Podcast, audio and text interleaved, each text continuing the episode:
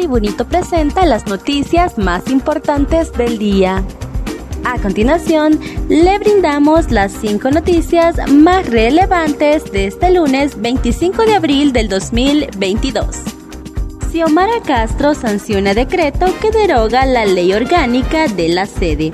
La presidenta de Honduras, Xiomara Castro, sancionó este lunes el decreto de ley que deroga la ley orgánica de las zonas de empleo y desarrollo económico, sede. Se espera que la nueva normativa sea publicada en el diario oficial La Gaceta en los próximos días. La semana pasada, el Congreso Nacional derogó la reforma constitucional y también la ley orgánica. Las iniciativas contaron con el apoyo de los diputados de todas las bancadas expresidente Hernández figura con el número 91441-054 en la cárcel de MDC en Brooklyn. El expresidente Juan Orlando Hernández figura con el número de registro 91411-054 en la cárcel de MDC en Brooklyn, Estados Unidos, según portales de noticias internacionales.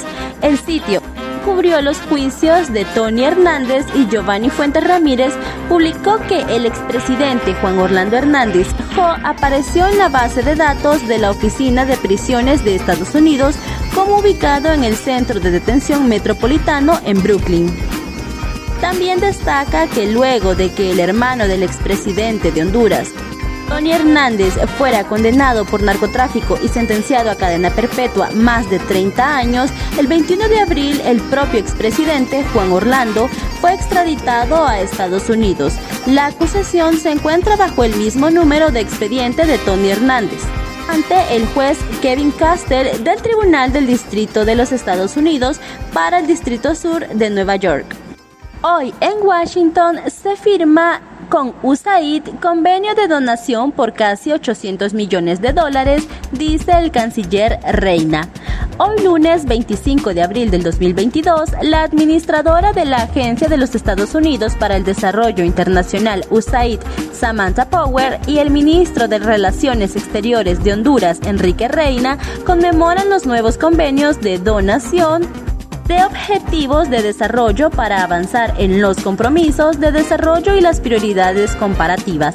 A través de estos acuerdos, USAID aportará hasta 796.7 millones de dólares durante los próximos cinco años para mejorar las oportunidades socioeconómicas, la gobernabilidad, democracia, la justicia y la seguridad para abordar las causas fundamentales de la migración irregular en Honduras.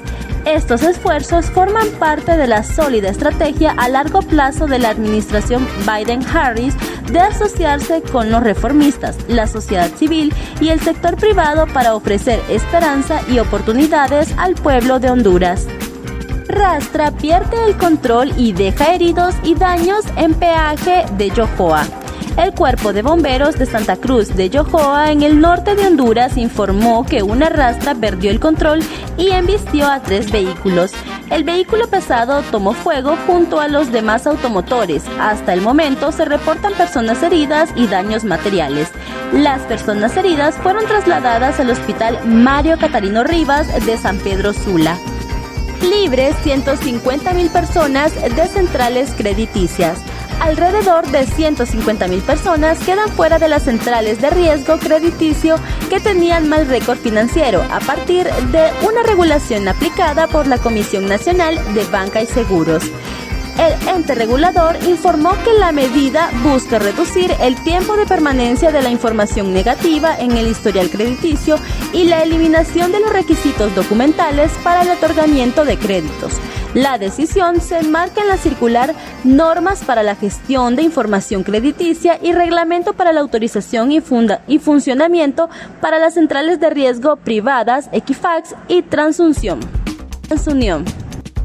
Estas fueron las cinco noticias más importantes de hoy, lunes 25 de abril del 2022. Muchas gracias por su atención.